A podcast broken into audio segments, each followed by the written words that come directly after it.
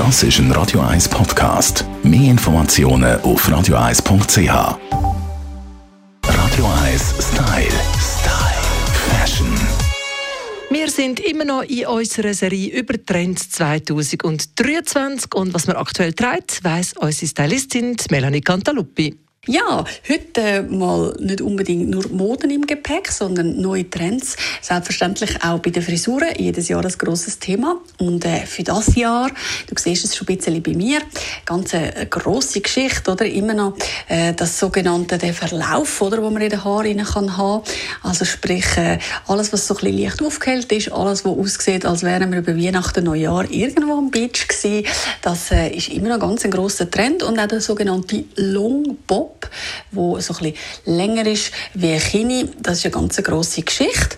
Dort muss man einfach ein bisschen beachten, ja, was ist so ein bisschen gegeben von der Gesichtsform, oder? Alle, die eine ovale Gesichtsform haben, können eigentlich alles tragen. Das sind so ein bisschen die Glücklichen. Da kann nicht viel passieren. Wie allen anderen, ähm, die eher ein rundes Gesicht haben, dann vielleicht den Longbob doch eher ein bisschen länger wählen. So ein bisschen wirklich schulterumspielend. Wer schon sehr ein schlankes Gesicht hat, der sollte dann doch eher zu ein bisschen, so ein bisschen franzigen Geschichten neigen. Also der Longbob in dem Sinn so ein bisschen franzig gestalten ums Gesicht herum.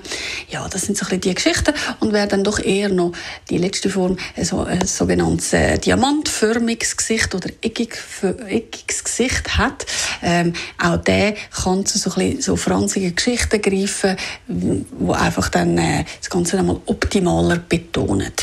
Der Longbob also nach wie vor ein Riesenthema in Sachen Haartrends. Das ist Melanie Cantaluppi. Radio 1 Style. Style.